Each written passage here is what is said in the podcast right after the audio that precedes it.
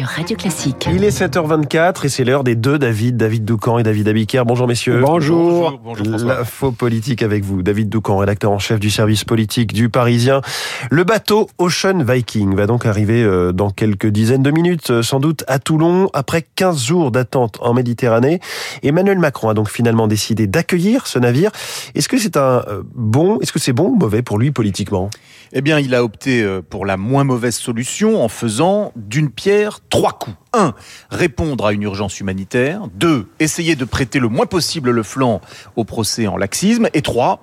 Mettre en scène la confrontation politique avec l'extrême droite italienne. Le bateau arrive dans un port militaire. Les migrants ne pourront pas s'égayer dans la nature. Ils seront pris en charge, soignés, passeront au crible de la DGSI. Puis leurs cas seront étudiés et ceux qui n'ont pas vocation à rester en Europe seront renvoyés chez eux, a promis Gérald Darmanin. Donc c'est un accueil, mais et l'utilisation d'installations militaires renvoie euh, dans l'imaginaire à tout sauf à une image de laxisme.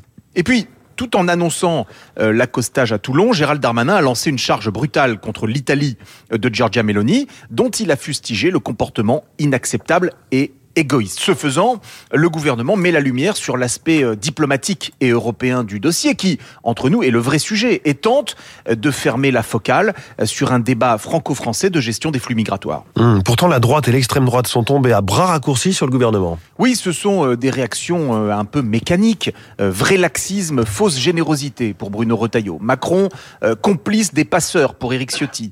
Signal dramatique de laxisme pour Marine Le Pen. Voilà qui parlera aux clientèles électorales de l'extrême droite et d'une droite un peu rétrécie, mais est-ce à la hauteur Est-ce de nature à emporter l'adhésion d'une majorité de Français? Macron fait le pari inverse. Il joue le contraste entre d'une part une France qui, même si elle sait qu'il faut bien sûr traiter le sujet de l'immigration clandestine pour l'endiguer, euh, prend ses responsabilités. Et d'autre part, une Italie dirigée par l'extrême droite qui est d'accord pour encaisser les 200 milliards d'euros du plan de relance européen, mais refuse d'assumer son devoir et ses obligations. Macron se réinstalle dans la confrontation qu'il préfère, celle qui l'oppose à l'extrême droite. Marine Le Pen euh, prend euh, Mélanie en exemple.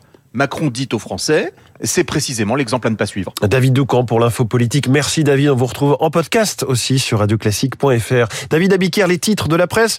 Au ce matin, peu de journaux quotidiens, mais il y a les hebdos.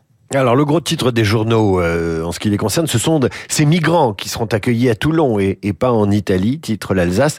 Ce matin, le courrier de l'Ouest parle d'une passe d'armes entre la France et l'Italie. Pour Corse Matin, c'est la priorité humanitaire. Pour le Figaro, enfin, Macron a cédé sous la pression. Les taxis volants, c'est maintenant, c'est la une du Parisien aujourd'hui en France.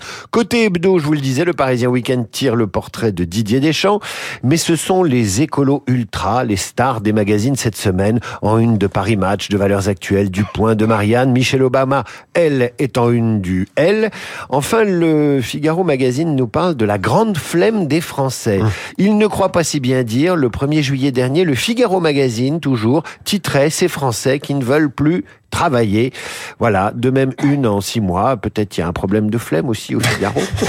on va dire qu'on est euh, sur un week-end prolongé, ce qui n'est pas notre cas puisque nous sommes le 11 novembre et je salue Renaud Blanc. Bonjour Renaud. Mais oui, je suis là le jour de l'armistice. Merci de, travailler pour les auditeurs. Renaud, vous travaillez jusqu'à 9h d'ailleurs. Absolument, avec du 7e art dans une dizaine de minutes, avec dans les spécialistes le monsieur cinéma de Radio Classique et du quotidien Le Monde, Samuel Blumenfeld. Samuel pour évoquer le nouveau film de James Gray, Armageddon Time, un film événement selon lui, les spécialistes et le cinéma dans une dizaine de minutes. 8h05, nous serons en ligne avec euh, Justin Weiss, historien, spécialiste de géopolitique.